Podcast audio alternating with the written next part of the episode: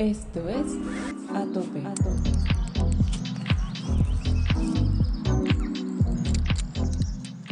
Creo que la comunidad en la que yo me vi envuelto cuando fueron mis inicios me hizo cambiar muchas cosas en mi interior, en mi, en mi personalidad y creo que eso me cautivó mucho más allá de todo lo que a veces las personas piensan acerca de esto, que luchamos contra el riesgo, que es una aventura, que sí que no.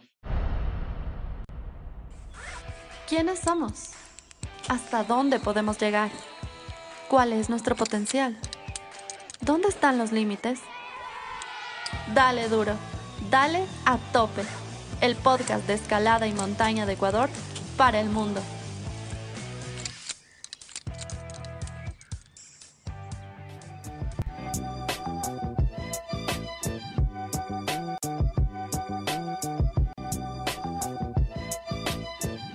Ok, eh, mi nombre es Cristian Flores, eh, soy ecuatoriano, eh, soy quiteño de nacimiento, tengo 33 años, me dedico en, de tiempo completo a, soy emprendedor, tengo una empresa de desarrollo de software.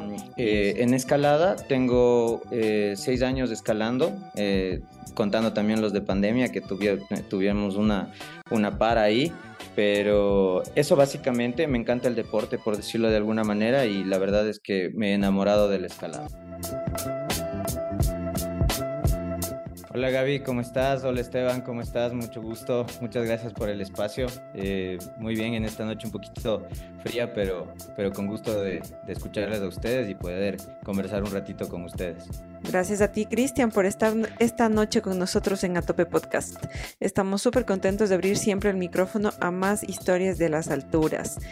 En este episodio número 50 es la segunda parte del aumauterismo de varios escaladores que han despertado este 2023 con los sueños de subir, escalar grandes montañas o grandes paredes. Bueno, Cristian, para empezar, vamos a romper el hielo con una pregunta. Dinos, ¿con qué animal de las alturas tú te identificas? Me identifico mucho con, el águila porque creo que tengo ciertas, eh, no sé, ciertas actitudes como la exactitud que tienen ellos, esa visión lejana que tienen. Tu amauterismo. Empecemos por definir de dónde viene esa pasión por las alturas. Eh, ¿Cuáles fueron tus inicios? Cuéntanos un poco. Eh, básicamente es un poco, es un poco chistoso, ¿no? Porque la verdad es que me considero una persona que ama hacer deporte. Entonces, eh, toda mi vida yo he jugado fútbol, eh, practiqué box, ¿sí? Y básicamente en una etapa de mi vida, lamentablemente me quedé sin poder hacer ninguna de las dos tiempo completo. Entonces tuve la oportunidad de cruzarme con, con, un amigo que es de toda la vida y él me, me comentó una vez así, súper en confianza, me dijo, eh, Chris, vamos a ir a, a, escalar. Y pues yo en ese tiempo, ya te estoy hablando de seis años atrás, eh, sabía que el equipo pues que se necesitaba no era nada barato eh, y aparte este equipo eh, podría llegar a, necesitarse cuerdas, arneses y todo lo demás, porque yo ya había escuchado acerca de, escalar. Entonces le comenté y le dije, pero yo no tengo nada. Y me dijo, no, no, vamos a entrar en un curso en donde te dan todo. Y él me lleva a, escalar por primera vez en mi vida en, en, la escuelita de la concentración deportiva de Pichincha, que lamentablemente ahorita ya no, ya no existe, pero nosotros le decíamos la escuelita de cariño. Entonces, la primera vez que yo escalé, que, no, la primera vez que estuve ahí, eh, me llevó con engaños, como siempre le molesto a mi amigo Mauricio, que le mando un saludo, porque me dijo que me iban a dar todo, o sea, yo no tenía que preocuparme de tener ni siquiera eh, ni, nada de equipo, ¿no? Y yo, la verdad, convencido por él, fui para allá y en la primera sesión...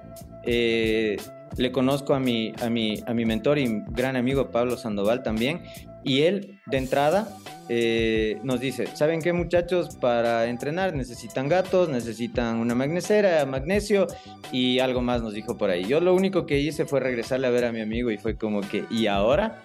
¿qué hacemos? Y bueno, lo demás es eh, que ahí me las arreglé para alquilar, me hice amigos, yo soy una persona muy sociable, me hice, me hice amigo de, de, la persona que, que, que, atendía en la garita, eh, Elías, y él pues me, me, ayudó y me dijo, ¿sabes qué? Si tú no tienes gatos, yo te puedo alquilar, no hay ningún problema, eh, me conseguí por ahí los gatos, también una magnesera nos compramos entre los dos para empezar, porque yo no sabía si es que me iba a gustar, no me iba a gustar, cómo iba a ser mi futuro en, en este deporte, pero la verdad es que después del primer mes, en realidad eh, sabía que algo había cambiado en mí después de haber probado escalar. Y eso fue lo que me llevó a, escalar y, hasta el momento hacerlo. Creo que he pasado varias etapas de, este tiempo eh, y, en cada una de ellas he aprendido a amar más este deporte de maneras muy diferentes a solo como, como un deporte nada más. Eh, yo sí creo que me identifico que ya es una forma de vivir la que yo tengo con respecto a escalar. Creo que la comunidad en la que yo me vi envuelto cuando fueron mis inicios me hizo cambiar muchas cosas en mi interior, en mi, en mi personalidad y creo que eso me cautivó mucho más allá de todo lo que a veces las personas piensan acerca de esto, que luchamos contra el riesgo, que es una aventura, que sí que no. Creo que tiene muchas otras cosas que en realidad el deporte te da, ¿no? Ese, esos fueron mis inicios y hasta el momento creo que no tengo, no tengo intención de parar. Qué lindo, pues gracias al culpable de todo esto, Pablito. Siempre tan, tan, en ese sentido, apasionado por, por también ver cómo nuevos actores siguen surgiendo y qué, qué rico escuchar ese proceso tan orgánico y a la vez tan consciente, porque es verdad que esto es un despertar, ¿viste? Y, y, es así como nos impacta y nos llena el corazón, por eso creo que muchos somos flechados y es inevitable que el cambio suceda. Qué, qué chévere tu proceso, pues, Cristian, y en ese sentido, ¿qué palabra le darías a la escalada? Si solo una palabra, ¿qué es la escalada para ti? ¿Qué es la roca? ¿Qué es la altura? Es mi vida, es mi vida en este momento es mi vida. No tengo otra palabra para esto más que es, es, es lo que encuentro eh, sentido en mi vida. Ajá. Cuando has estado en esos proyectos que, que, nos contaban un poco después de la escuelita, sé que en estos seis años también tuviste unas aventuras por fuera. Y justo estamos, eh, no sé si ustedes han tenido el gusto de ver este último reality de, de escalada con Chris Sharma y salió esta nota de, Mallorca, entonces sé que estuviste por ahí. Cuéntanos un poquito de esa aventura, ¿qué te parece? Sí, mira, esa, esa fue la primera vez en la que yo seriamente, bueno, te digo algo como preámbulo. La verdad, eh, en estos seis años, eh, el proyecto más serio es el, que el, principal, ¿no? El de la Esfinge, como te digo, pero eh, he tenido pequeños proyectos en los que he tenido que prepararme un poquito más serio para, para, para, darle con todo, ¿no? Y una de esas fue en el 2018. Tuve la oportunidad de, de otra vez involucrado, mi, mi, gran amigo de toda la vida, Mauricio, eh, nos íbamos a Europa eh, y nuestra intención era llegar al Mundial de Rusia 2018. Entonces, mi madre vive en Mallorca. Y ya que íbamos a estar por Europa, le digo al Mauri, le digo, oye Mauri, pasemos por Mallorca, mi mamá vive ahí y nos pegamos unas escaladas. ¿Has visto lo, de, lo, lo del Psychoblock? Se ve locas.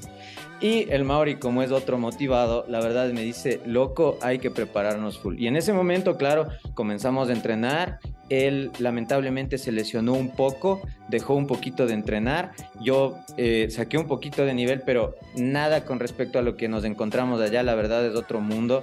Escalar en Mallorca es increíble. El, tema con, con, el tema de Mallorca, la verdad es que tienes que elegir entre soltarte, eh, tú, mismo botarte 10 metros de la punta de la, del, del top de la, de, la, de la ruta al agua, 10 metros, o caminar unos 5 metros y saltar más cómodo, pero nadar. Entonces, ya desde que nadas es otro pegue, ¿no? Ya, ya, ya comienza tu pegue. Entonces, tienes que luchar contra la marea, lo resbaloso de la roca, que está salino, los, los pequeños animalitos. Yo me acuerdo que, que escalaban al lado mío mientras, eh, mientras yo me esforzaba, ellos solo subían, ¿no? Y, y como yo, yo siempre hago un chiste como diciendo, regresándome a ver, este pobre no puede nada y yo ya estoy arriba.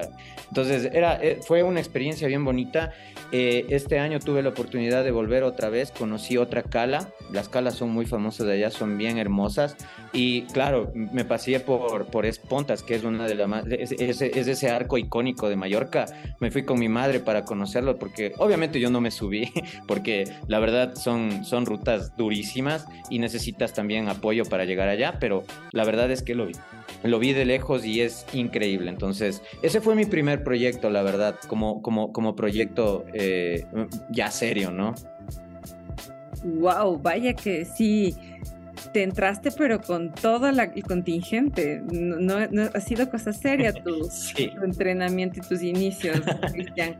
Por ahí va ah, un poco ya dislumbrando la parte del sueño y la motivación, ¿no? Como que el sueño cada vez es más alto, más alto, más alto. Y el camino también que has transitado te ha permitido también tener estas, este trayecto de, de aprendizaje súper fuerte. Hablábamos en el anterior episodio con la Cata que de igual manera te llegas a planificar años atrás para un sueño como el que te estás planteando y haces pequeños procesos, pequeños proyectos que la suma de todo eso te permite llegar a ese gran sueño, ¿no? Entonces, qué chévere, como, como escalador amateur, ¿qué es como lo más difícil que has tenido que afrontar dentro de estos microprocesos? ¿Cómo te solventas también entre el trabajo y entre la escalada? Claro, justamente yo creo que básicamente lucho con la que todos luchamos como amateurs, ¿no? Que obviamente nuestra, nuestra vida es esto, pero no nos dedicamos a esto 100% y obviamente el tema de las finanzas y el tema del tiempo es algo esencial. Yo, yo te comento, yo tuve que ahorrar para, para, para completar mi equipo porque ya estaba motivado, tuve que ahorrar eh, cerca de un año y medio, casi dos años, para comprarme mi primera cuerda, mis primeras cintas. Eh, mi arnés eh, literalmente lo, lo hice de la misma manera, ahorrando y en mi cumpleaños. Y ahora, obviamente, que se presenta el, la oportunidad de irme a la Esfinge, claro, llega el tema de que tienes que comprarte tu rack, tienes que comprarte los nudes, tienes que comprarte más equipo y obviamente sabemos que el equipo no es, no es, nada, no es nada barato, ¿no? Y obviamente para eso tuve que ir reuniendo poco a poco. Eh, recién el día de ayer tuve un pasaje súper eh, chévere con respecto a este proyecto que más adelante les voy a contar porque es bastante chévere, pero eh, yo les conversaba, yo me fui a regalar algo a mí mismo por, cumpleaños, ¿no? Entonces me fui a Tatú, ¿ya? Creo que todos conocemos la tienda Tatú.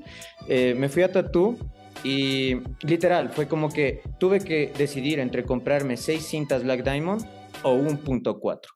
Ese fue uno de los momentos en, los, en donde yo dije, los escaladores tenemos un momento en donde tenemos difíciles decisiones que tomar. ¿Entiendes? seis, seis, cintas contra un equipo. O sea, es como, literalmente yo sé que el punto 4 no tengo, pero seis cintas me van a servir para armar siquiera la mitad de una ruta larga, ¿me entiendes? Y es como eh, esa decisión tan difícil porque las dos cosas eh, te sirven, ¿no? Entonces, claro, eh, eso, es lo más, eso es lo más difícil. Luego es encontrar el tiempo, ¿no? Para, para poder hacer esto que nos gusta.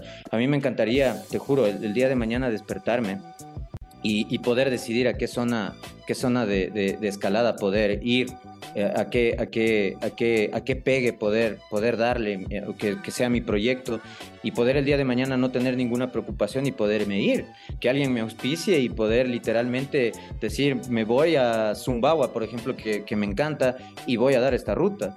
Pero la verdad es que no, tienes que encontrar tu, tu tiempo, tus momentos y, y poder sacrificar algunas otras cosas, ¿no? Temas, temas muy importantes a veces eh, que sacrificamos por algo que nos gusta. Eso, ese creo que es el reto más fuerte que, que, que, tiene cualquier amateur en, en, calidad de escalada, ¿no?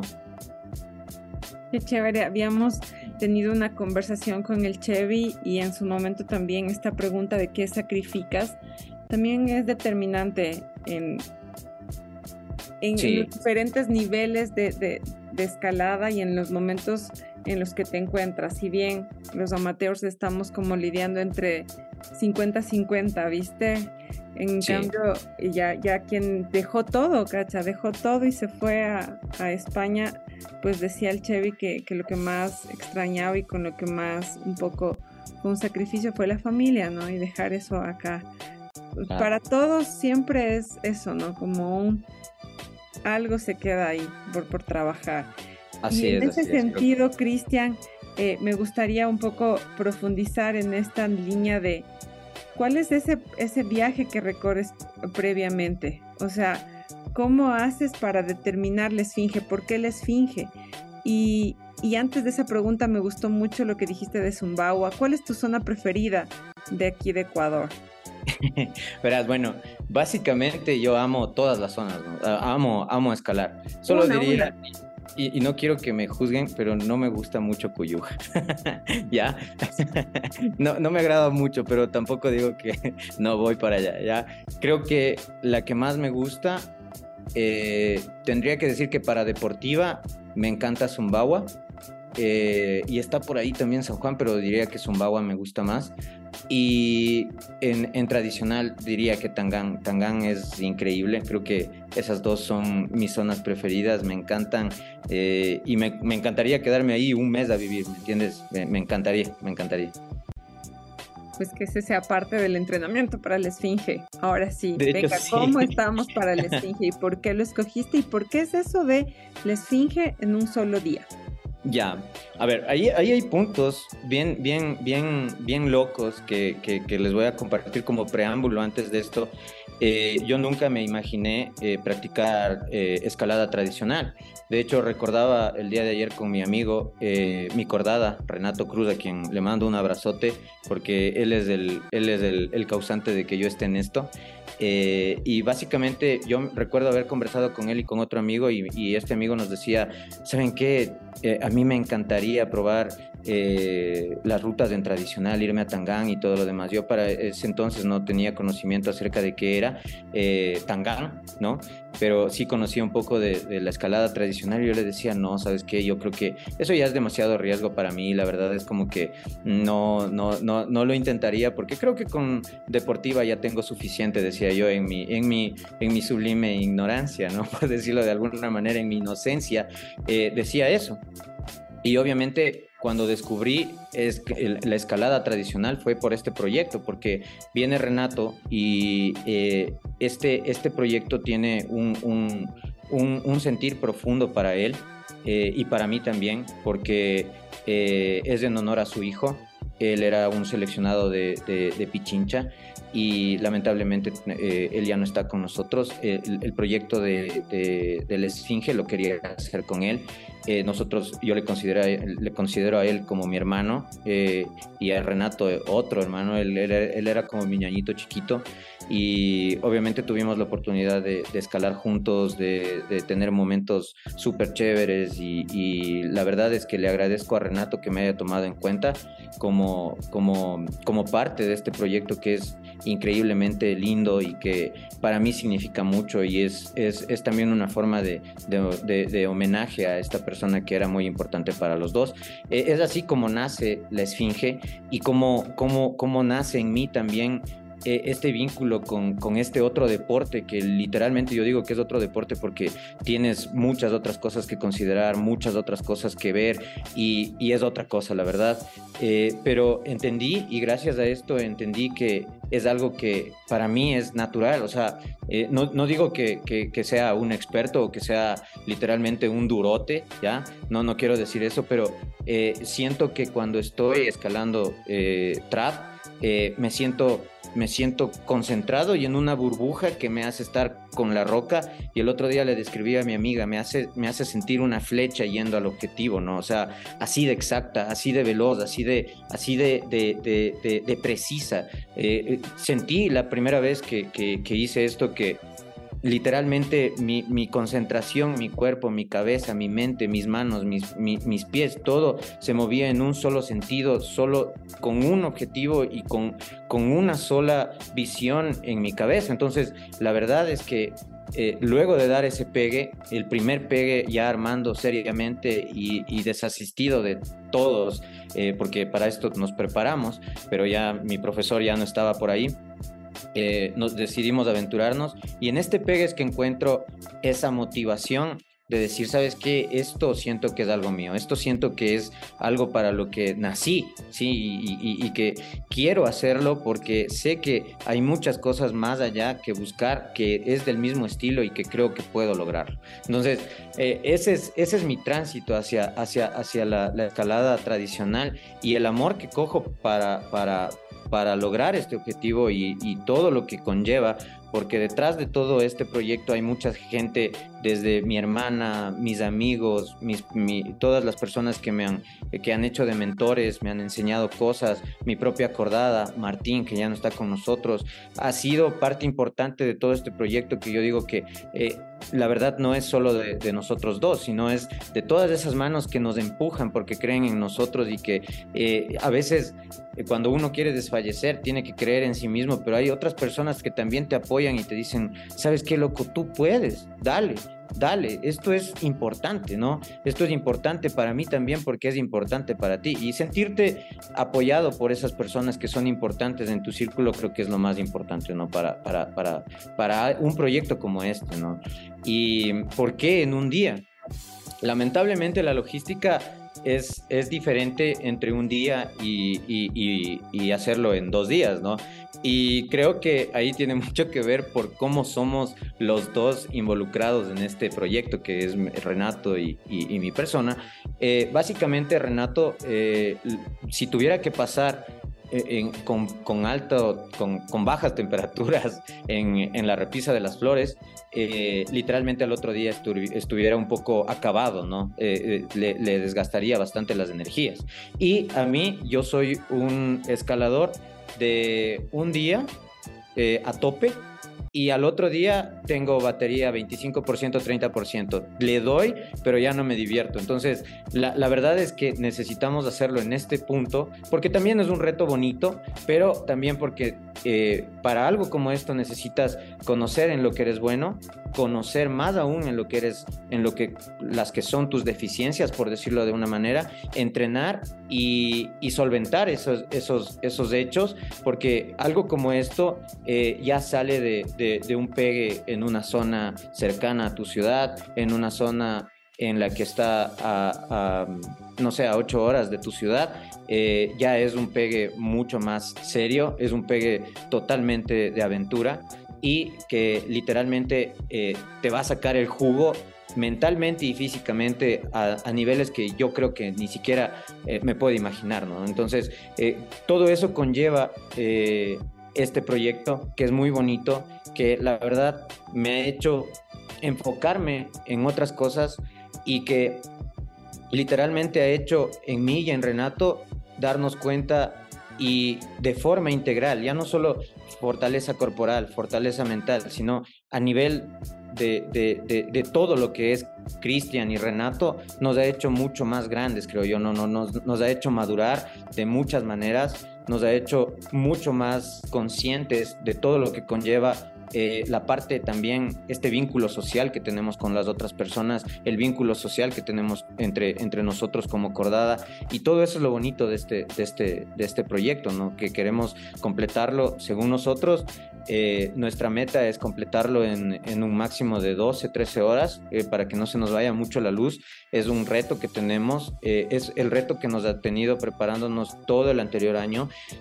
a mí me tiene enfocado, yo ya me veo allá parado frente a la, a la pared y viendo eh, solo a dónde tengo que llegar y con Renato empezando a darle. Ese es, ese me tengo tan claro viendo ese pie del, del, de la roca y entrándole ya a la ruta, creo que es lo que más han sido ver en, en este año, ¿no? Hermoso, las manos ya me están sudando de escucharte en un big wall como, como ese. Creo que desde desde años atrás Perú ha sido uno de los lugares icónicos y muy, muy, muy cercanos para nosotros acá en Ecuador. Eh, nos encanta estar allá. Normalmente julio, agosto ves a medio Quito, por no decir medio Ecuador allí, ¿no? si no es en la montaña, es en la, en la roca, pero es una tierrita que nos abraza mucho, ¿no? Y qué bueno que te abrace también a ti en esta ocasión y de esta forma, pues es espectacular el, sentir tu emoción. Se, siente en tus ojos, en tu voz, la vibración que tienes de ya estar allí dándote a tope. Y, Cristian, un poco, ¿cómo es esta idea de, implementarla después de este proyecto? Un poco, ¿qué es lo que esperas que suceda en ti y cómo es esa decisión que, va a venir luego en tu camino, como hacia dónde te, te, te, miras a futuro. ¿Qué es lo que eh, esperas luego? Claro, básicamente ahí te diría que eh, creo que, como te dije, desde ya estamos en el proyecto. Creo que este proyecto empezó desde que comenzamos a entrenar y va a terminar y, va a culminar con nosotros eh, regresando al campamento base, creo, y luego eh, vamos a tener muchas otras aventuras que contar, espero yo.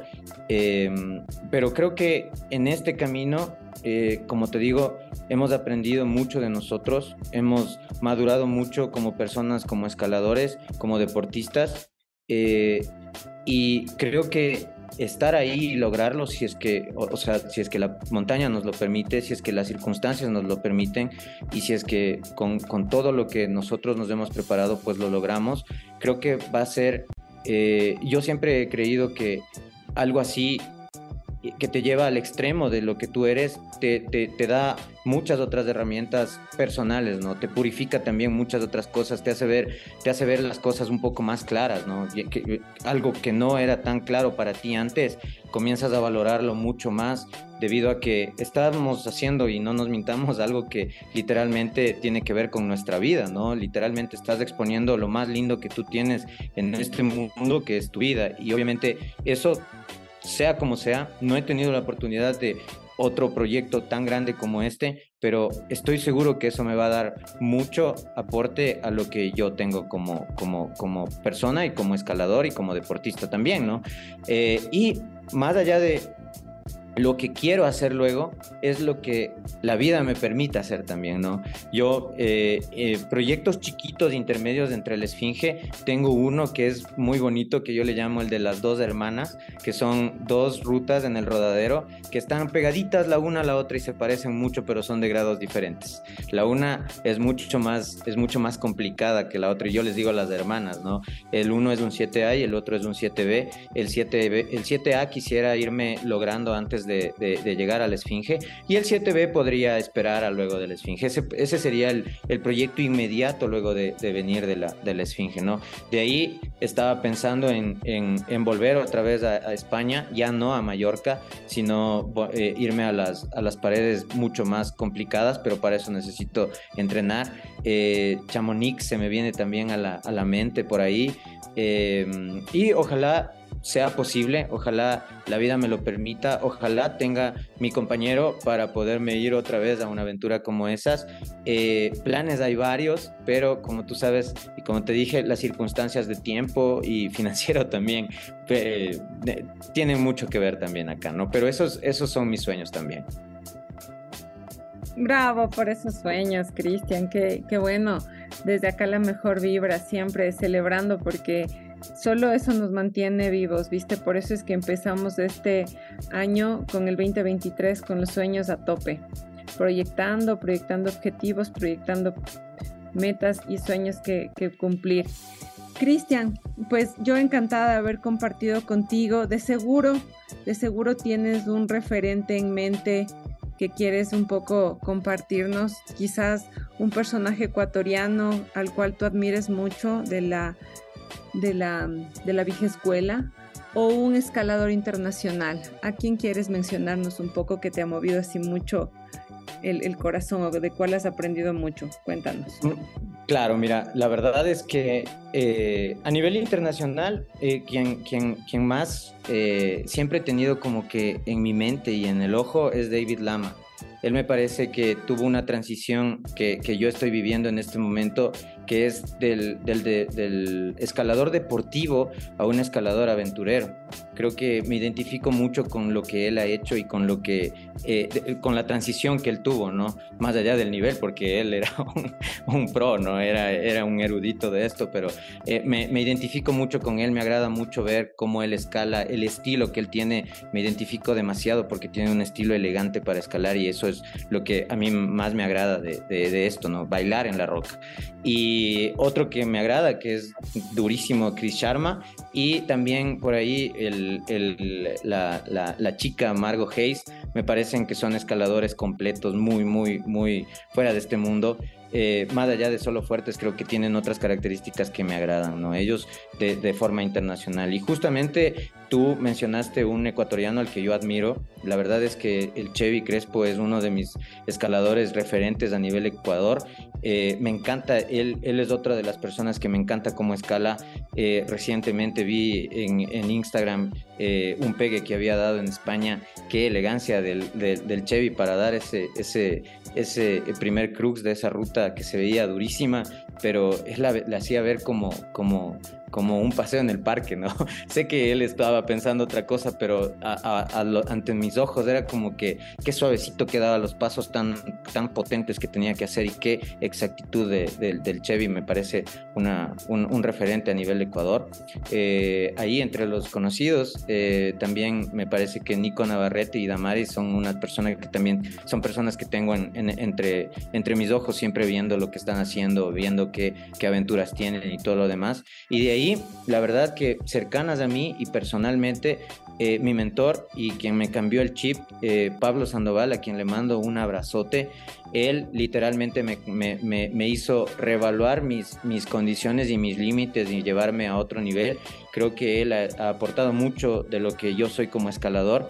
Aparte de él, eh, quien me inició en la escalada ya de, de tipo eh, Aventura y Roca, Lauro Intriago y Jesús Borbor, creo que son eh, muy, muy especiales para mí también. Mi hermana y mis amigos, que son la, la, la, crew que con, con, con, los que la banda que siempre estamos y siempre escalamos y siempre le damos con todo. Creo que ellos son mis referentes a nivel Ecuador y, y muy cercanos a mí también, ¿no? Ellos te podría decir que son mi inspiración. Pucha, Cris, estamos pero a tope con los agradecimientos. Me encanta esa lista súper clara sí. que tienes en tu mente. Y obvio que sí, porque de todo eso nos vamos llenando a la larga en este, en este camino de, de la aventura. Siempre hay esos primeros profesores, esas primeras rutas y, y, esa gente que a la larga te sigue motivando. Qué chévere, claro. A mí me hubiera encantado entonces verte en el reality, Cristian. Yo siempre me preguntaba y diría, oye, ¿y por qué no estamos ahí un representante ecuatoriano al lado de, de, del reality de Chris Sharma? ¿Te gustaría haber estado en un reality? ¿Te ves compitiendo? ¿Sabes qué? Lo, que pasa es que el, primer capítulo del reality es de Mallorca y la verdad es que esa zona yo la conozco muy bien. La, la zona en la que ellos compitieron era una ruta que yo quería dar, pero por logística no pude dar. Entonces la, la, la de eliminación es otra que es, que es muy famosa allá, pero esta, este año que yo estuve por allá di un 7A y ellos eh, dieron un 7A, un 7A más. Creo que hubiese podido lograrlo, ¿me entiendes? Y fue Eso como es que, triste, oye, a mí también. me hubiese gustado estar ahí porque sabes que la sensación de caer al agua es hermosa. E, e, esa sensación es muy nueva para muchos escaladores porque no la pruebas, no la pruebas y la verdad es que la primera vez que te caes no sabes con qué te vas a topar, ¿no? Hay muchas cosas. Eh, una historia bonita sobre eso, así súper rápida, es que esta vez que yo estuve escalando ahí, eh, literalmente estaba dando este 7A que te digo, ya pasé el crux y se hizo tan resbalosa la roca que, que, que, me resbalé. Yo caí y estaba nadando ya para salir cuando en eso sentí que algo entre mis piernas nadó, ya algo, algo grande, no, no algún pez chiquitito, sino algo entre mis piernas nadó. Yo regresé a ver y vi una silueta, una silueta media eh, larga, ¿no? Y fue como que a ver, espérate, espérate. Esta vez no le caíste encima, pero la siguiente vez le pudiste, le puedes caer a ella, al nido, si es que tiene, y qué va a pasar. Entonces, ese rato cogí y me salí. Es una pequeña anécdota de este año en Mallorca que siempre la recordaré con, con una risa, porque no sé qué era lo que, lo que nadó cerca de mí, la verdad. Ya ahí nomás ya, ya sientes escalofríos.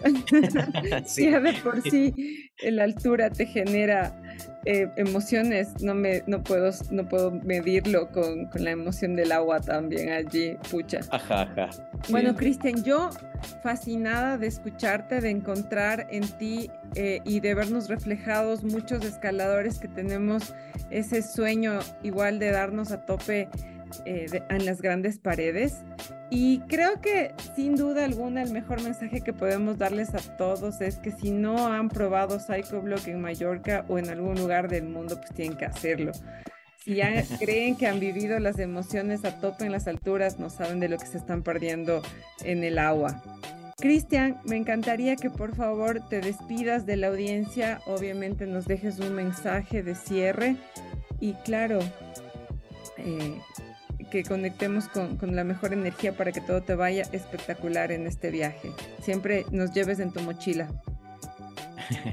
bueno, a ver, yo para despedirme nada más, decirles que creo que me he dado cuenta que soñar pues es algo que no cuesta, que la, verdad es que podemos hacerlo los sueños tan grandes como nosotros queramos y creo que los sueños son los, lo que hace increíble vivir esta vida, ¿no? Cada, cada objetivo, cada pequeño objetivo, sueño que, que tú te pongas, creo que hace más invaluable tu vida y creo que eh, a quienes disfrutan de escalar y, y, y, y todo esto de la aventura, decirles que como dije en un inicio, pues eh, esta actividad, más que solo como un deporte, sí puede ser vista de otra manera y en tu vida te puede dar mucho, te puede recompensar demasiado eh, cuando haces en realidad esto de, con un cariño especial.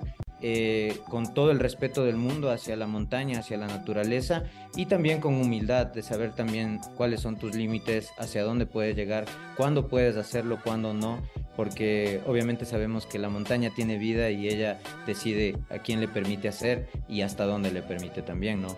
Y eso, yo creo que siempre hacerlo con una sonrisa, buscando lo mejor, eh, que, sea para ti y para las personas que comparten esta pasión también, que, que, que, que les dé muchos momentos de, de, invaluables, de invalua, invaluables, ¿no? Y que esto sea nada más para el inicio y seguir todo el camino que tengan en esta actividad que es hermosa y que como comunidad ecuatoriana deberíamos proteger y mantener. Eso nada más, yo más bien agradecerte a ti Gaby, a Esteban, que me han dado la oportunidad de conversar un ratito de, ciertas locuras ahí que tengo en la cabeza, de, momentos especiales, recordar también todo lo que, lo que fue mi, y es mi camino hasta el momento. Eh, y pues ha sido bonito recordar todo lo que, lo que, lo que me ha pasado, ¿no? Y creo que gracias a ustedes todos podemos escuchar de vivencias similares, de otras cosas mucho más increíbles, conectarnos con esas personas, que es lo importante, y saber otros puntos de vista, otras cosas, qué se puede hacer, qué no se puede hacer, y creo que eso es lo más bonito que podemos, que ustedes están haciendo por, por, por la comunidad aventurera y escaladora y montañista, ¿no? Qué bonitas palabras, muchísimas gracias, Cristian. Nos llevamos entonces esa tarea de seguir dando voz en las alturas a muchos personajes de, de, este mundo vertical, apasionados por las alturas, locos, locos al fin. A veces uno dice, ¿qué hace ahí? ¿Por qué estamos acá? Cristian, danos por favor tu canción con la que cerramos este episodio y pues nos vemos hasta la próxima. A todos los que escucharon este episodio y llegaron hasta el final, gracias. Si les gustó el episodio y quieren seguir estando a tope, motivándose, inspirándose, pues síganos escuchando y no dejen de visitar nuestro sitio web en www.atopepodcast.com. Recuerden que este es un proyecto autosustentable y siempre estamos a la espera de contar con todo el apoyo de toda la comunidad. Lo hacemos con mucho amor para todos. Eh, yo creo que por el suelo de Manu Chao del disco Radio Vemos. Por el suelo hay una compadrita que ya nadie se para mirar.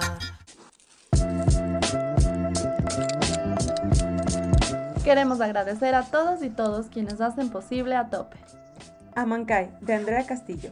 Luis Vivar. Estudio Llana.